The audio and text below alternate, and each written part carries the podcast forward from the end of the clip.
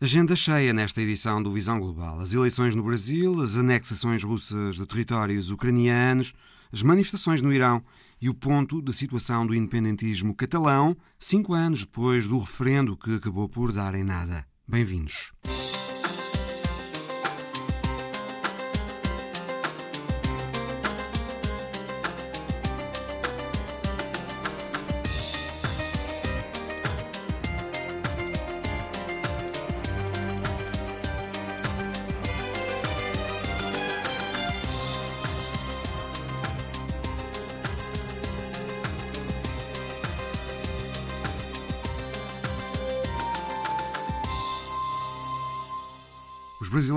Hoje a escolher o próximo inquilino do Palácio do Planalto e a decisão pode nem precisar de uma segunda volta.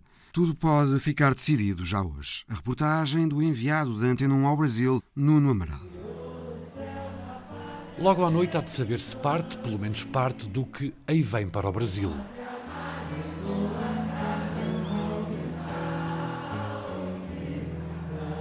As sondagens, muitas sondagens, apontam Lula como vencedor já hoje. E dia 2 de outubro é o dia da gente dizer: os poderosos tentaram matar uma, duas ou roda, mas a primavera chegou. Conhecidas as projeções, no último comício de campanha, Bolsonaro era inequívoco com um remoque. O maior ladrão da história do Brasil.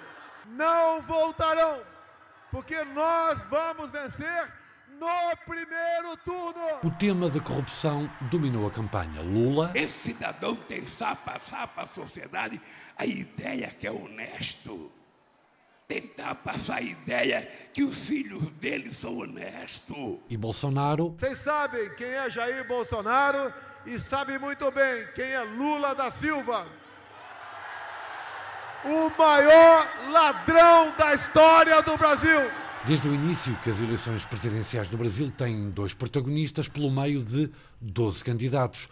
Opiniões que geram fraturas, litígios entre famílias, amigos. Ali a uns metros fala-se de política, junto a uma das caras das praias mais conhecidas do Brasil. Estamos no bairro de Copacabana, no Rio de Janeiro. A um quarteirão da Avenida Atlântica. Um boteco. Isso, vamos ao boteco, ao bar. E aqui no Rio é conhecido como pé sujo, entendeu? Ao boteco do pé sujo, contrário de fino, de chique. Estão todo mundo apreensivos. Estão apreensivos. Os clientes apreensivos com o sentido de voto no domingo. Ah, porque está tá, tá dividido. Ou seja, uma parte é Bolsonaro, outra parte é, é é Lula. Voto secreto, super secreto. O dono do boteco diz que o voto é coisa que não se expressa, o balcão está dividido. José Rodrigues. José Rodrigues, o senhor deste microcosmos do Brasil. É, a gente não pode nem exatamente nem falar para quem vai votar, que está perigoso falar. Eu digo que o país ficou dividido. Chegue-se aqui, mais perto do microfone. Se tu falar que é Lula, tu é um monstro. Se tu falar que é Bolsonaro, Tu é um monstro. Termos duros, o ambiente merece uma música. Cidade maravilhosa. O cantor? Ricardo Landrini. Ricardo Londrini já apoiou Lula, já apoiou Bolsonaro, agora não sabe quem apoia. Houve-se briga. A gente bebendo aqui, de vez em quando, isso é uma discussão, entendeu? Tem que até apartar, que vai. Se não, os outros não segurarem, pode ser até briga. O colega de cerveja corrige. A luta não chegou ainda. Ainda não chegou a briga de fato, mas os ânimos ficaram bem exaltados. Para atenuar extremos e reações emotivas, a leitura com base em estatísticas. Teresa Berger, uma portuguesa, vereadora de Assuntos Sociais na Prefeitura, na Câmara do Rio de Janeiro. Nós hoje temos no Brasil 33 milhões de pessoas passando fome. No Rio de Janeiro, são mais de 100 mil crianças numa faixa etária de zero a seis anos que vivem em total miséria. Nós falamos da população em situação de rua, mas nós temos 100 mil crianças de 0 a 6 anos que ainda passam fome. Teresa Berger, presidente da Comissão de Direitos Humanos do Rio de Janeiro, conhece o piso escorregadio da cidade, da política. Nós temos nas ruas do Rio de Janeiro possivelmente mais de 15 mil pessoas. E isso é muito triste, porque são pessoas que não têm o mínimo de dignidade. não lhes é dada nenhuma oportunidade. Então, ficam aí jogadas. Vou cantar um pouquinho? Sou nós do morro, sou resistência, sou Vidigal. Na favela de Vidigal, no Rio de Janeiro, um presépio encavalitado num morro, dois irmãos à noite, vida crua durante o tempo todo na favela, comunidade da Zona Sul, Zona Chique. Em período de eleição, aí vem aí, promete muita coisa e tal, mas, mas aqui nós temos algo em torno de 35 mil moradores. Mais do que isso, talvez, a viver com o salário mínimo, à volta de 235 euros por mês. Outros, poucos, muito menos, vivem do tráfico de drogas. O grande bandido, o grande mafioso, ele não mora na favela. O crime diz está na zona nobre do Rio de Janeiro, ali bem ao lado. Aqui em Copacabana, Leblon, Ipanema. Só que o criminoso ali, ele tem um, um diploma universitário. Apresente-se, por favor. Ah, eu me chamo Sebastião Aleluia. Eu tenho 62 anos.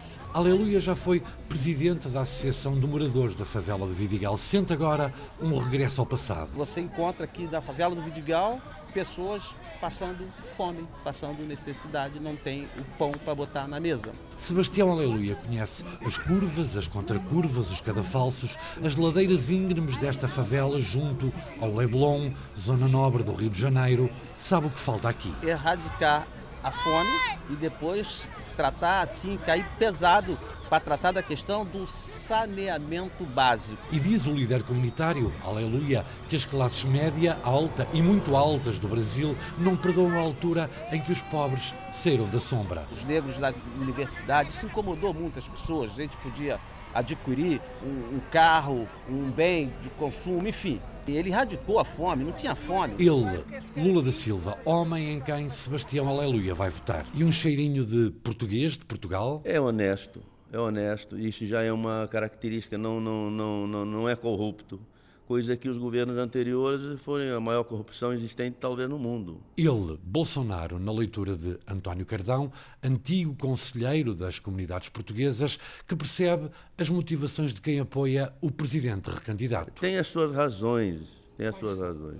É, foi um governo que acabou assim não acabou ainda, mas está acabando com a corrupção. Né? Logo à noite já se sabe parte do peso destes argumentos. 156 milhões de eleitores são obrigados a ir às urnas. Combate à fome, criação de emprego, melhoria das condições de saúde dominam as preocupações dos brasileiros e, claro, o combate à corrupção. De um lado. Deus, pátria, família e liberdade.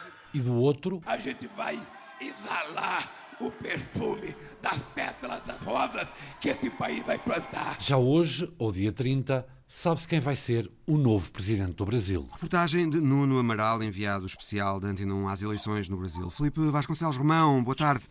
De facto, há aqui a possibilidade de vitória do Lula da Silva, já este domingo, sem necessidade de uma segunda volta. Houve sondagens a indicarem isso mesmo até ao fecho da campanha. Sim, de facto, até ao momento que se tem registado, sobretudo desde agosto e ao longo do mês de setembro, foi uma subida de, de Lula da Silva.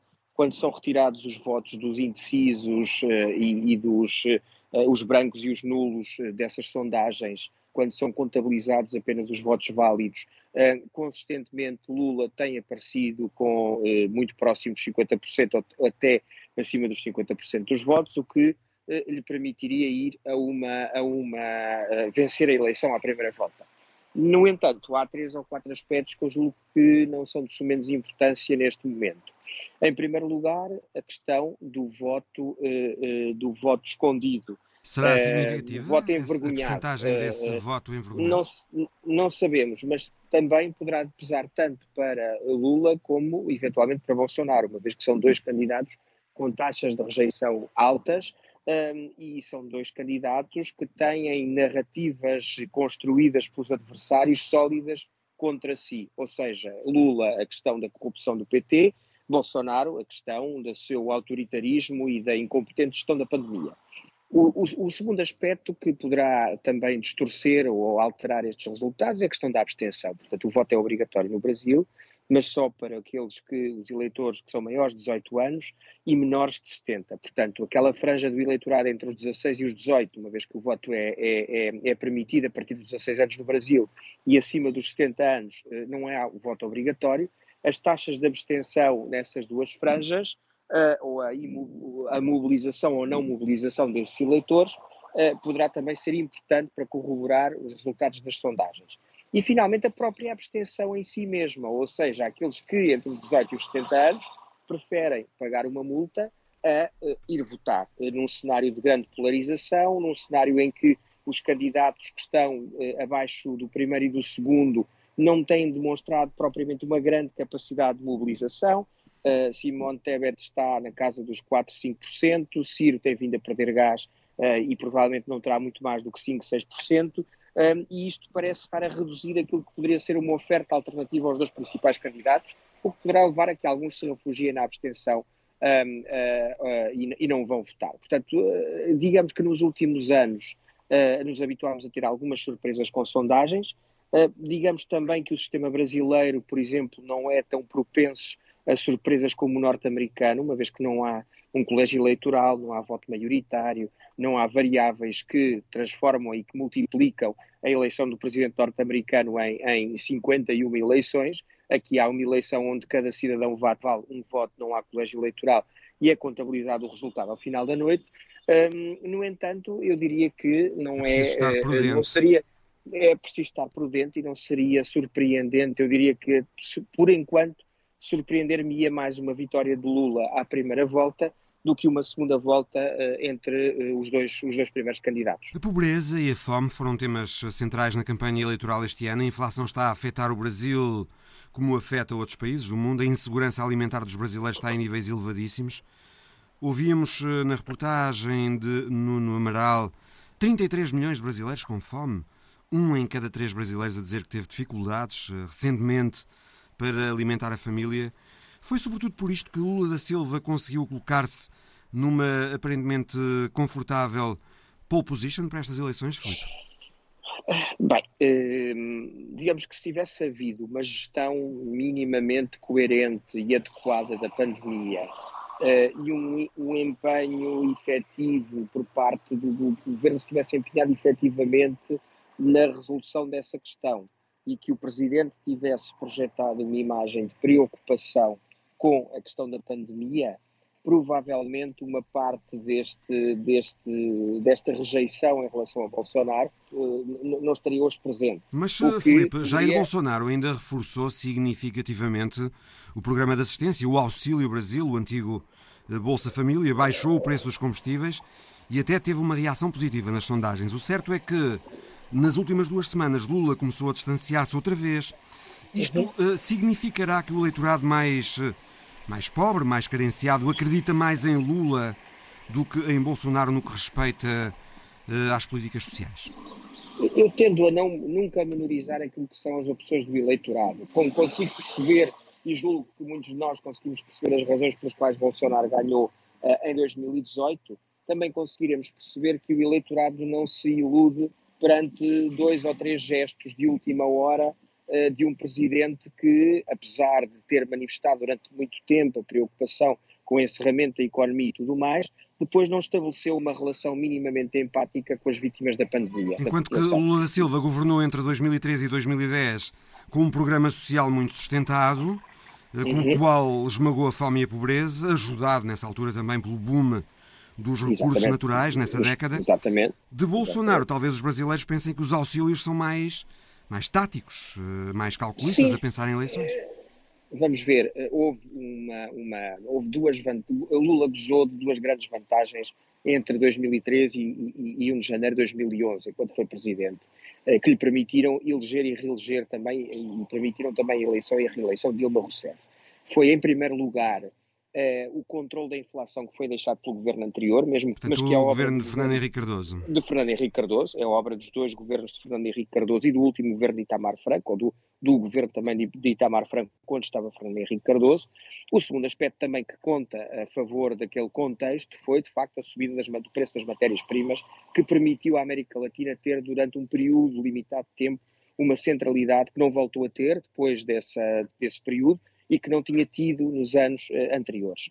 Uh, dito isto, uh, não há também, no entanto, que desvalorizar o facto que houve uma vontade por parte daquele governo de, por exemplo, diminuir a dívida externa brasileira e de implementar o início de políticas de redistribuição da, da, da, da riqueza. De políticas de redistribuição que não, não assumiram a forma de um Estado social, como nós temos na Europa, mas que assumiram uma forma eh, de subsidiar diretamente as famílias, de assistencialismo, mas que provavelmente eram fundamental, tendo em conta o estado em que se encontrava naquele momento, em termos de desigualdade e de pobreza, uma parte substancial da população brasileira. Portanto, Lula da Silva ainda está hoje a capitalizar agora. Eh, isso mesmo junto do eleitorado. Tendo em conta estas sondagens e, sobretudo, tendo em conta aquilo que é a tónica da campanha de Lula, tudo indica que sim, uma vez que Lula não se cansa, inclusivamente, de eh, de, de, tapar, de não mencionar aquilo que foram os anos dos governos de Dilma e de sublinhar o período de, 2000, eh, de, de 2002 a 2010. E neste momento, de, Felipe, quais são os planos económicos de Lula da Silva para o Brasil? É um grande mistério, é um grande mistério, porque Lula foi obrigado a ter uma coligação heterogénea que parece parece estar a funcionar, mas que vai englobar desde gente do velho PSDB, como o seu vice-presidente geral da Alckmin, conjugada também com o apoio por exemplo, de Henrique Meireles, que foi governador do Banco Central no tempo de Lula e foi ministro também da Fazenda de Michel Temer, um, que era um pouco o bicho-papão e o demónio, um dos demónios contra os quais o PT uh, uh, bradava há quatro anos e, e, há seis anos, quando se deu a destituição de Dilma, e isto conjugar estas linhas mais ao centro, ou mais ao centro-direita até, com uh, o, o, apoio tradicional da esquerda, que chega até à esquerda radical brasileira. Portanto, uh, isto dificultou o surgir de um programa. Outro aspecto que dificultou, obviamente, foi o facto de não pretender lançar medidas para que estas não possam ser atacadas escrutinadas pelos adversários, uh, e assim fica tudo um pouco no limbo, sendo que, se houver uma segunda volta, aí é provável que a pressão, sobretudo por parte dos empresários, da classe empresarial, eh, das profissões liberais, das denominadas elites brasileiras aumente no sentido de obrigar a Lula da Silva a dizer ao que vai. No, no, caso, Lula da Silva a dizer ao que vai, porque eh, eh, para uma segunda volta a probabilidade de vitória aumentará em relação a uma vitória à primeira volta. Jair Bolsonaro ganhou há quatro anos insistindo muito nas questões da corrupção de Lula da Silva e do PT. Este ano voltou a bater nessa tecla, mas aparentemente já sem os mesmos efeitos. Porquê? porque quatro anos são, muito, são uma eternidade em política e porque, quer se queira, quer não, o que está hoje em julgamento não são os anos do governo do PT, são os quatro anos do primeiro governo, não saberemos se do único, por enquanto, Jair Bolsonaro. Bolsonaro foi eleito em 2018 com a promessa de limpar a corrupção e de modernizar a economia do Brasil. Que balanço se pode fazer do mandato de Bolsonaro nessas duas áreas? Em, em, termos de corrupção, uh, sabemos hoje que envolve a família do Presidente e o seu governo num conjunto de problemas que uh, pode configurar também a prática de crimes semelhantes, talvez não na dimensão, mas semelhantes do ponto de vista do, do, do, crime em si mesmo, a outros que foram configurados por outros governantes. Portanto, isso é o primeiro aspecto que descredibiliza Bolsonaro. Do ponto de vista da governação económica, não houve praticamente grandes medidas de privatização, ao contrário do que era indicado no programa anterior, sobretudo porque, eh, como qualquer governante que tenha exercido o poder nos últimos dois, três anos, eh, teve que atravessar uma pandemia, o que acabou por suspender, em boa parte, as suas medidas. Obviamente que também para isto conta o seu, eh, a, sua, a forma pouco pragmática do ponto de vista das palavras com que Bolsonaro governa, mas por outro lado, Bolsonaro é, poderá ser penalizado pelo seu pragmatismo excessivo, uma vez que acabou por fazer um acordo semelhante ao de todos os outros governantes com o denominado centrão, com partidos sem base ideológica ou com base ideológica muito ténue, hum, que chegam a acordos com o executivo exclusivamente numa lógica de distribuição do dinheiro para as suas regiões e para os seus movimentos políticos. Uma lógica de poder. Serem, eh, numa lógica de distribuição de dinheiro, de poder através do dinheiro. Jair Bolsonaro tem repetido que tem dúvidas sobre o sistema eletrónico de voto no Brasil. Será que já está a preparar o terreno para contestação em caso de derrota? Os indícios são que sim, eh, e é evidente que se houver uma derrota à primeira volta, uh, o ruído será maior. por dois aspectos. Em primeiro lugar, porque, eh, vamos lá ver, só nas últimas semanas é que as sondagens começaram a apontar, a voltar a apontar para essa possibilidade. Em segundo lugar, como é evidente, uma vitória à primeira volta será sempre mais tangencial por parte do primeiro candidato que uma vitória à segunda volta. Ou seja, se Lula ganhar a primeira volta, ganhará por 50% mais um ou dois, no máximo, por cento dos votos. Se ganhar uma segunda volta, as sondagens indicam que poderá ganhar numa situação de mais conforto, com uma vantagem de 7, 8 ou 10 pontos. Portanto, eh, logo aí, eh, esses dois aspectos poderão contar a surpresa e a margem de vitória para a, a contestação. Depois sabemos também que foram encomendados já uns pseudo-estudos por parte do Partido Liberal, do Partido Bolsonaro, e que parece estar de uma forma um bocadinho trapalhona, desculpa a expressão Mário, mas a, a criar-se aqui uma envolvente que depois sirva para justificar alguma contestação. Filipe Vasconcelos Romão, muito obrigado, muito boa tarde. Obrigado, boa tarde, obrigado. A morte de uma jovem curda, Massa Amini, de 22 anos, às mãos da polícia dos costumes iraniana, uma jovem que foi presa por vestir-se de forma considerada inadequada e que depois morreu na prisão, gerou uma onda de protestos pelo país. Manifestações têm acontecido, sobretudo à noite, e em que se ouvem constantemente gritos por mais vida e liberdade para as mulheres iranianas. O presidente do Irão, Ibrahim Raisi, disse que a morte da jovem é lamentável e que as autoridades iam investigar, mas o caos, disse também o presidente, não será aceite. E de facto, eh, os protestos têm sido fortemente reprimidos. Já dezenas de pessoas eh, morreram em confrontos no Irão, incluindo polícias e milícias para o regime.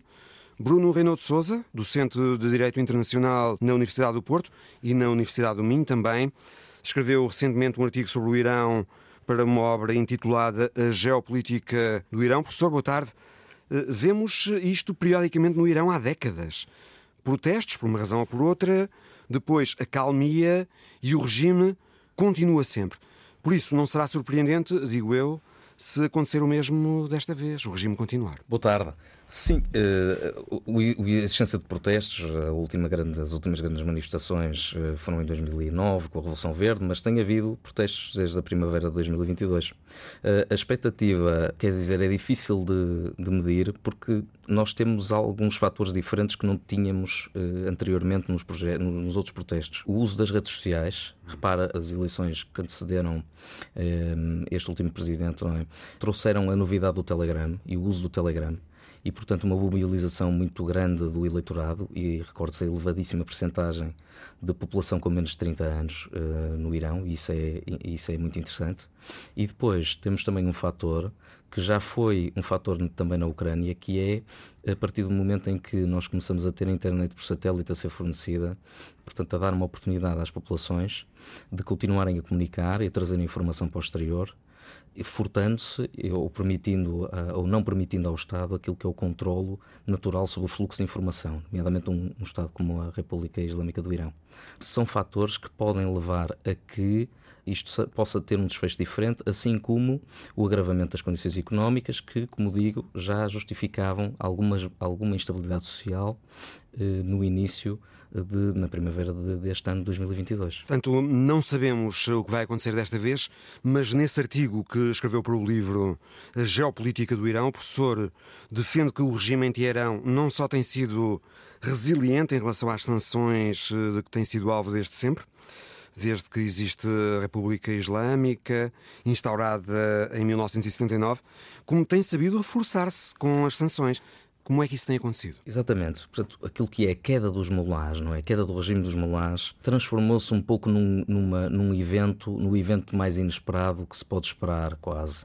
Isso não tem acontecido, no meu ponto de vista, talvez porque o Irão tenha sabido eh, empregar uma estratégia de geometria variável que se compõe de três elementos: a ideologia, por um lado, a criatividade, eh, ou digamos assim, a inventividade, e eh, a assimetria.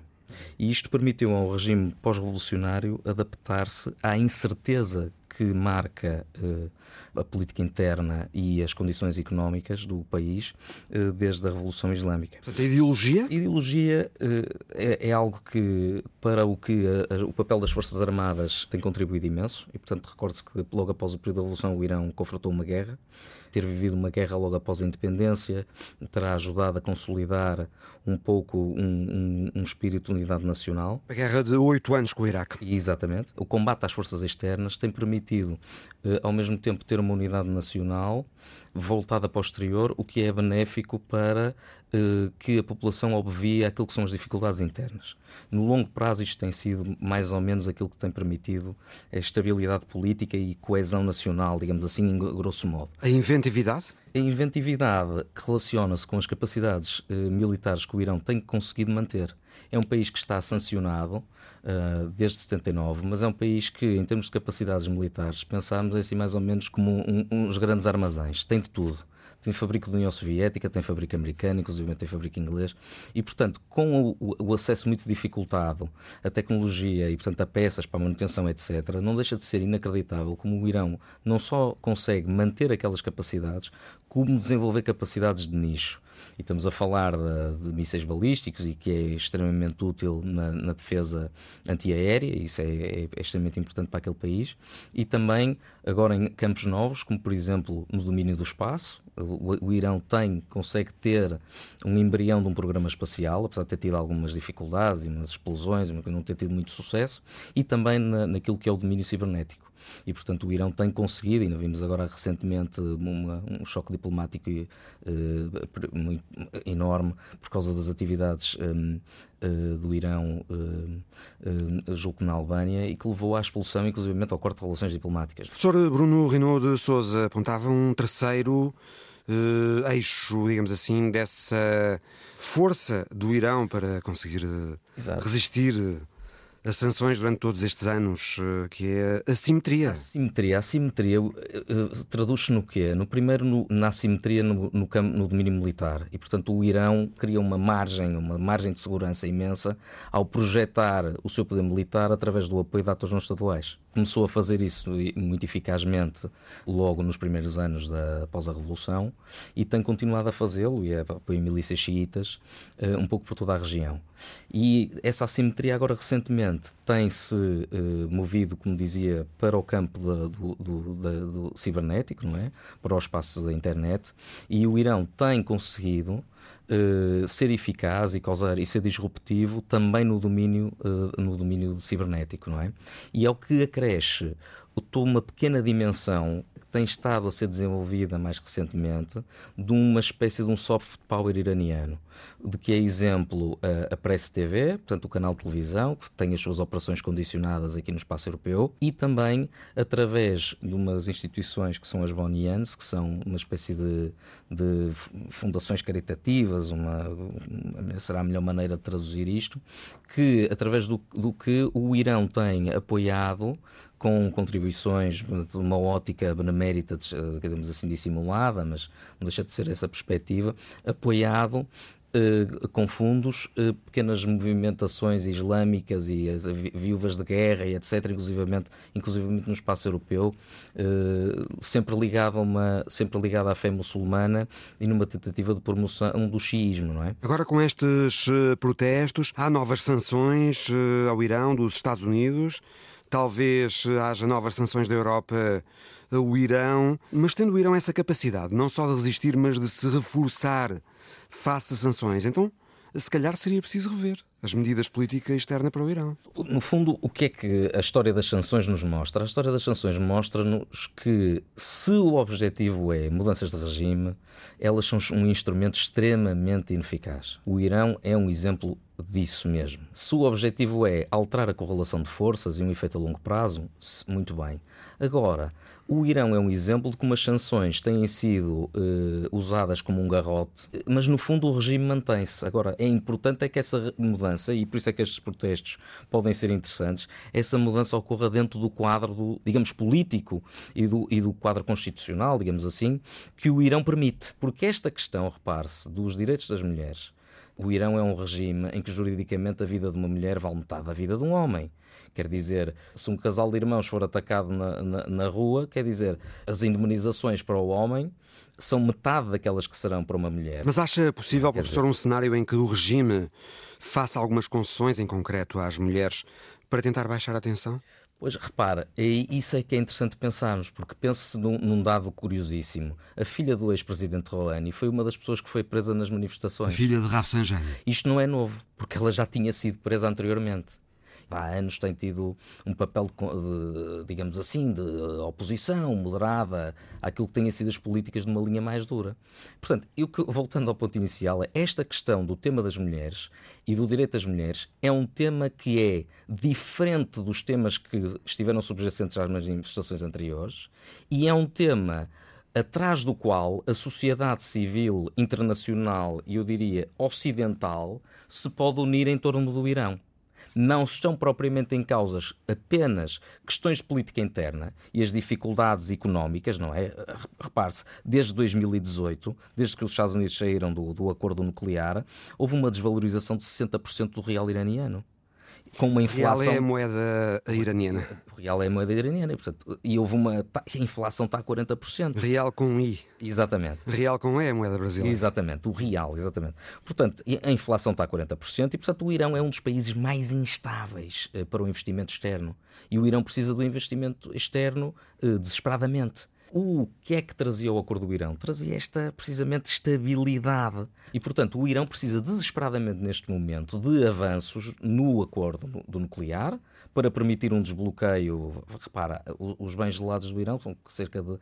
As estimativas são entre 40 mil milhões e, no máximo, 120 mil milhões. Ao que acresceriam depois as vendas de petróleo, etc. Não é?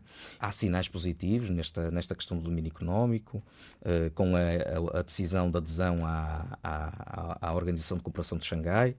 Uh, vai abrir perspectivas ao Irão, mas, mas talvez não as, as, as, suficientes por causa desta instabilidade e desta incerteza económica. Professor, considerando que eh, é docente de Direito Internacional na Universidade do Porto e na Universidade do Minho, uh, gostaria também de ouvir a sua opinião sobre este gesto agora de Vladimir Putin de anexar quatro regiões ucranianas depois de lá terem sido realizados referendos.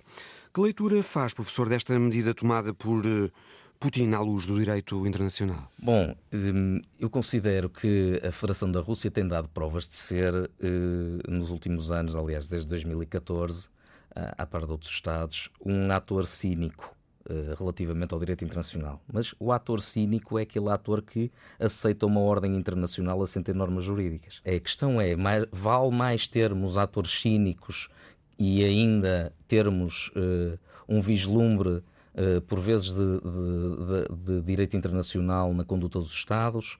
A Rússia fez isso em 2014, deu-se ao trabalho eh, de, de mascarar ou dissimular as tropas que entraram na Crimeia.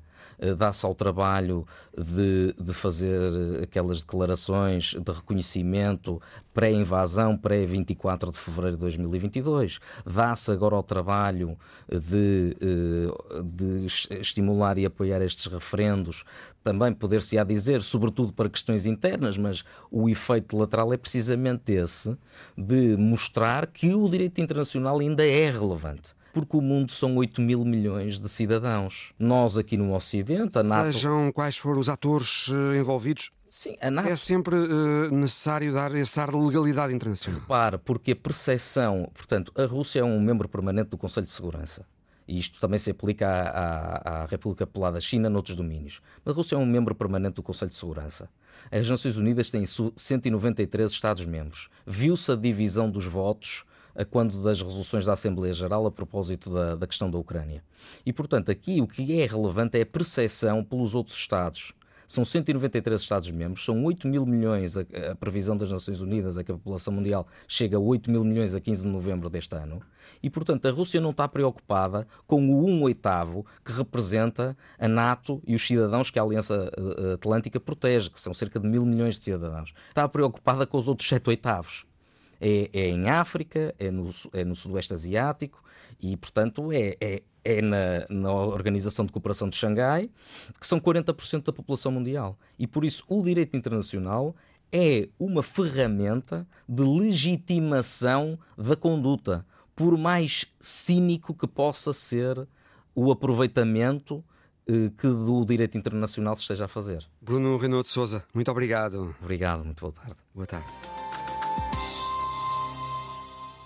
Vladimir Putin anunciou a anexação de quatro regiões ucranianas, Lugansk, Donetsk, Kherson e Zaporizhia, depois de lá terem sido realizados referendos. Alexandre Guerreiro, boa tarde. É investigador eh, de Direito Internacional Público no Instituto de Ciências Jurídico-Políticas da Faculdade de Direito da Universidade de Lisboa.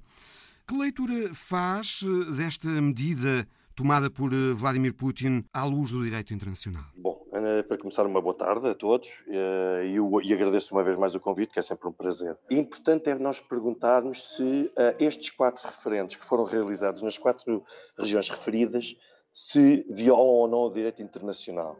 E a conclusão a que posso chegar é que não são ilegais uh, estes quatro referendos e não são ilegais porque, pelo menos, o Tribunal Internacional de Justiça já, já o declarou que a declaração unilateral de independência por parte de determinados territórios não é em si violadora do direito internacional. Mas, por outro lado, também não poderemos afirmar de forma categórica que estes processos foram legais e que o contrato de associação celebrado entre os representantes destas quatro regiões e a Federação Russa, com vista à sua anexação ou introdução na soberania e na jurisdição da Federação Russa, também não são em si legais. Porquê? Porque existe uma base normativa que descreva ao pormenor quais é são as condições que devem estar previstas para que um processo de autodeterminação possa ser considerado válido. Por partes, Alexandre, a declaração unilateral de independência não é ilegal só por si? Não é ilegal só por si porque o Tribunal entende que uma comunidade pode sentir que de alguma forma não deva pertencer mais a nenhum, àquele país onde estava originariamente e que se entender que estão a ser cometidos um conjunto de abusos contra a sua própria existência enquanto comunidade e não é preciso que se trate necessariamente de um genocídio físico, nós poderemos até falar daquilo que se chama de genocídio cultural, no sentido de ser anulada a identidade a uma comunidade no país onde esta se encontra, que isso por si só pode motivar e pode não ser ilegal para que essa comunidade declare a sua independência. Quando nós temos um conjunto de outros elementos que estejam verificados, nomeadamente tentativas de negociação, de atribuição de um estatuto especial, para essa comunidade dentro do país de origem e que não se consegue chegar a um entendimento e que esta comunidade continua a ser tratada sem o reconhecimento devido, então aquilo que o Tribunal disse foi que não é em si ilegal, mas o Tribunal também não disse que era legal. Hum. Porquê? Porque faltavam estas condições. Eu sei que isto é difícil para muita gente conseguir perceber algo que não é ilegal, mas ao mesmo tempo também não é legal. Mas a verdade é que nós temos uma área muito pantanosa, muito nebulosa e que uh, a independência do Kosovo veio ajudar, de certa forma, a criar o precedente para aquilo que nós estamos a vivenciar nos dias Pode-se pegar nesse exemplo da independência do Kosovo para tentar perceber este processo? É com base nesse processo da independência do Kosovo que uh, o Kremlin ainda hoje acaba por invocar a sua legitimidade para reconhecer estas quatro regiões como sendo Estados independentes, que decidiram passar a ser parte da Federação Russa. O que é que aconteceu eh, no Kosovo que hum, possa ser aplicável agora neste caso em concreto? No Kosovo, aquilo que nós tivemos foi uh, a violação de um princípio de direito internacional uh, que é sagrado, portanto, para já é uma norma imperativa de direito internacional que está também consagrada no artigo 2, no parágrafo 4 da Carta das Nações Unidas, que é a proibição do uso da força. Logo aqui nós tivemos intervenção da NATO na ex-Jugoslávia, já com a intenção de poder, pelo menos, isolar territorialmente o Kosovo, para que a partir dali eh, este território pudesse ter essa proteção.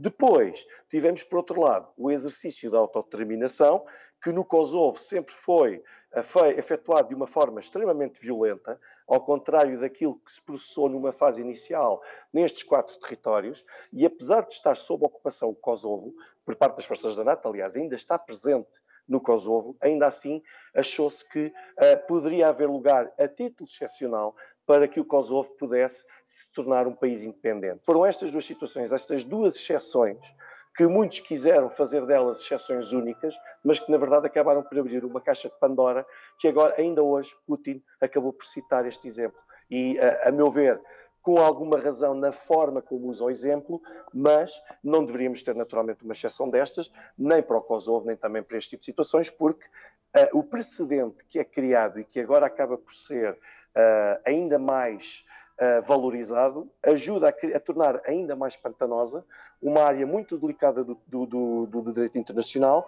e que no futuro poderá dar origem a interpretações ainda mais extensivas e que possam originar outro tipo de autodeterminações. Depois destas anexações, a Ucrânia pediu formalmente a adesão à NATO e disse que agora nem pensar em negociar com Putin, ou seja, Alexandre Guerreiro, não se vislumbra qualquer possibilidade de paz. Só mais achas para a fogueira.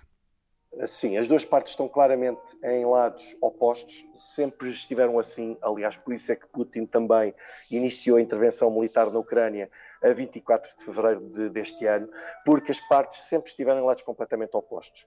E quando, quando é assim, é, torna-se impossível resolver os conflitos pela via diplomática. Agora, também é certo que eu não vejo como é que, através da, da beligerância, estes conflitos vão ser resolvidos. Pelo contrário, não só vão atirar, como referiu e bem, mais achas para a fogueira, como, por outro lado, também vão acabar por pressionar a que terceiros possam estar envolvidos de uma forma cada vez mais direta nessa conflitualidade, nomeadamente esta suposta adesão da Ucrânia à NATO, que aquilo que vai acabar por provocar e por empurrar é, a meu ver, uma participação direta da NATO nas hostilidades, porque agora a Rússia reconhece estes quatro territórios como parte da Federação Russa e, ao mínimo uh, uh, sinal que tiver de intervenção ou de uso da força nestes territórios, a Rússia vai invocar o direito à legítima defesa para poder reagir contra estes países. Ora, se a Ucrânia aderir à NATO ou, provisoriamente, celebrar contratos de uh, defesa temporária, como a Finlândia e a Suécia celebraram com o Reino Unido e com os Estados Unidos, isso vai acabar por forçar o envolvimento deste, de, de Estados da NATO neste mesmo conflito, de uma forma direta, como nós não vimos até o momento. Alexandre Guerreiro, muito obrigado, muito boa tarde. Muito boa tarde e obrigado. Cinco anos depois do referendo, que acabou por dar em nada, qual o ponto de situação do independentismo catalão? É o tema para a conversa a seguir da correspondente em Madrid, Ana Romeu, com o politólogo espanhol Luís Arroio. Há cinco anos, a 1 de outubro de 2017, a Catalunha votava pela independência num ambiente de grande crispação e violência policial que tentava evitar que se realizasse um referendo classificado como ilegal e inconstitucional aos olhos do governo central espanhol, na altura liderado pelo PP de Mariano Rajoy. Seguiram-se dias muito tensos e que fizeram mergulhar esta região de Espanha num interminável conflito político pela independência. Chegou a ser declarada a República da Catalunha, respaldada num resultado controverso, mas que dava a vitória ao sim. 90% dos que votaram queriam ser um país. O politólogo Luís Arroyo não tem dúvidas. Cinco anos depois, o independentismo está em crise. Cinco anos depois, o independentismo claramente ha perdido força e ha perdido unidade. Los, Cinco anos depois, o independentismo claramente perdeu força, perdeu união. Os líderes que basicamente estavam concentrados em dois grandes partidos, um teoricamente mais moderado e de centro-direita, que é o Juntos, vai para um lado e outro, a esquerda republicana da Catalunha, um velho partido independentista espanhol mais à esquerda, vai para o outro. Estão claramente divididos e a prova é que na última grande manifestação da Diada, este ano, celebraram separados. E a percentagem de cidadãos da Catalunha que se sentem independentistas, quando lhes perguntamos, baixou mais ou menos 8, 9 ou 10 pontos.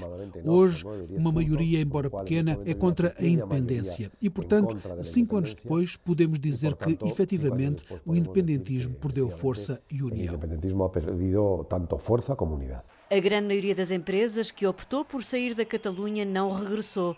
Além disso, existe um grande sentimento de cansaço e desilusão. Há uma sensação de fracasso. Há que entender que havia uma parte da população catalã que se sentia independentista e tinha vontade de abraçar a independência. E foi dito a essas pessoas a que iam ter a independência. Foi declarada a independência, ainda que daí a poucos minutos tivesse sido revogada. No entanto, metade dos cidadãos da Catalunha independentistas sentiram que a independência estava ali já ao virar da esquina. Haverá um certo cansaço, têm sido muitos anos, já são mais de cinco anos, quase dez anos. A primeira diada arrebatadora que gerou aquele início do movimento independentista foi em 2012. Já há dez anos que na Catalunha o único assunto é a independência. Que, em Catalunha o único tema era a independência. Este ano a diada, que assinala o Dia Nacional da Catalunha, foi muito menos concorrida e ficou marcada pelo desgaste e pelo confronto entre as fações radicais que continuam a exigir uma independência unilateral. A personalidade mais dialogante do atual presidente da Generalitat, Pere Aragonés, com o governo espanhol irrita os mais fervorosos, mas a verdade é que a pulsão nacionalista baixou de tom. A ação do governo de Espanha, do governo em particular do governo de Sánchez. A ação do governo de Espanha, em particular do governo de Sánchez, tem consistido especialmente em baixar a tensão. Daí o perdão, por exemplo, aos líderes independentistas que estavam presos. Isso gerou a sensação de que já não havia vítimas neste processo e que, afinal de contas, não foi boa ideia abordar o tema da independência quando metade da população estava contra. É muito difícil saber o que teria feito um governo do Partido Popular. O que podemos dizer, com certeza, é o que fez o Partido Socialista. O Partido Socialista, por um lado, claro, manteve a oposição a um atentado à Constituição e, por outro lado, baixou a tensão e abriu um diálogo que é praticamente inútil, mas abriu com o presidente do governo da Catalunha. Fez baixar a tensão e, ao fazê-lo, também fez com que a luta independentista perdesse a força que tinha. Ha hecho bajar la tensión y haciendo bajar la tensión también ha hecho que la lucha, digamos, perdiera essa força que tinha. Ainda assim, o governo catalão não abdica da realização de um futuro referendo que avalia o desejo de independência da cidadania, mas quer uma consulta popular concertada com o Estado espanhol. O próprio povo catalão, a própria sociedade catalana. O próprio povo catalão, a própria sociedade catalã sente-se cansada. Eu acho que Pere Aragonés está a interpretar bem esses sinais. Há sinais de cansaço e não é o momento de tentar avançar com um referendo de independência que tem poucas hipóteses de acontecer, pelo menos a curto prazo. O governo espanhol agora tem um ano eleitoral pela frente, vai haver eleições autonómicas e municipais e o governo governo espanhol não vai enredar-se agora nesse assunto da independência da Catalunha. Não se pode colocar a hipótese de um referendo de autodeterminação, um referendo de independência sem a colaboração do Estado. E eu tenho a certeza que neste momento não está na agenda do governo central nada que tenha a ver com um referendo de autonomia ou de independência da Catalunha. Nada que tenha a ver com um referendo de autonomia ou de independência em Catalunha. Estou completamente seguro. Cinco anos depois, a Catalunha continua dividida entre o sim e o não à independência. Há duas grandes metades em Catalunha, uma independentista e outra. Há duas grandes metades na Catalunha, uma independentista e a outra contrária à independência. Essas duas metades sempre representaram, mais ou menos, uma 45 e outra 55%. Isto há décadas. Mas às vezes há momentos, como há cinco anos, por exemplo, em que parecia que havia uma maioria de 51 ou 52% de apoio ao independentismo. 52% de apoio ao independentismo. De acordo com as recentes sondagens, também os partidos independentistas perdem votos. Luís Arroyo acredita que só as próximas eleições podem ditar ou não o futuro da autonomia catalã. Quando, houver eleições na Catalunha, Pere Aragonés terá que se fazer reeleger outra vez. O Partido Socialista parece que sobe um pouco, a Esquerra também, o Juntos cai, o Cidadanos também cai. O panorama político mudou nestes cinco anos. E eu creio que as duas partes estão a dar um tempo para medir forças em eleições. A partir daí, se verá se volta outra vez e de que maneira esse movimento pelo independentismo. O politólogo Luís Arroio, ouvido pela correspondente da Antena 1 em Madrid, Ana Romeu. A história da semana de Alice Vilaça tem a ver com direitos dos animais e chega-nos da Colômbia. O cavalo entrou. O cavalo chama-se Passaporte e é a mascote do senador colombiano Alirio Barrera. Hombre, vamos a ver, el señor presidente dijo que podíamos traer las mascotas, eu traje la mía. Montado no cavalo branco, com um chapéu branco na cabeça e um poncho vestido, foi assim que o senador chegou ao Congresso poucos dias depois do presidente do Congresso colombiano ter declarado que os edifícios da Casa, Congresso e Senado, são pet friendly, ou seja, amigos dos animais. O Congresso de Colômbia será uso o anglicismo pet friendly. O esperado seria que fossem cães ou gatos, mas cada um tem os seus animais de estimação. E pues eh, que podiam trazer suas mascotas. E dije, pues esta é minha mascota. Essa é minha mascota e é a mascota de muitos, de muitos campesinos, de muitos llaneros. O deputado aproveitou a boleia do amigo de quatro patas para mostrar que está contra alguns projetos de lei em debate no Senado, que pretendem restringir ou proibir o uso de animais em determinadas atividades o senador lembrou a importância do cavalo no dia a dia de muitos colombianos. Eh, é em lo que nos transportamos em muitas em muitas regiões, é em lo que cargamos nossos alimentos, sacamos nossos produtos, medicamentos, sacamos os niños ao colégio, porque há muitos sectores do país que não têm via de acesso e isso lo desconocem. Questionado pelos jornalistas do porquê de chegar a cavalo, Senador Alírio, por que trazer um caballo? Barrera voltou a referir-se ao animal como a sua mascote e afirmou que o passaporte é inofensivo e que o mesmo não se pode dizer de muitos dos seus colegas no Senado. Este animalito hace menos daño y es menos peligroso que muchos políticos que de pronto han pasado por acá o que de pronto algunos, no digo todos, pero sí algunos que se encuentran todavía e que lhe fazem mais dano ao povo. Isso é um animal indefenso. Mas nem todos no Senado gostaram de ver Alírio Barrera chegar de cavalo. E fizeram-se ouvir. Querendo burlar-se, querendo ridiculizar uma medida simbólica. Isto é uma absoluta burla aos defensores de animais de nosso país. Isto é um folclore ridículo. Desde 1989, a lei colombiana garante a proteção de animais selvagens e domésticos contra a dor e sofrimento causados por seres humanos, prevendo exceções para atividades consideradas como tradições culturais. A história da semana de Alice Vilaça. O Visão Global volta para a semana. Até lá.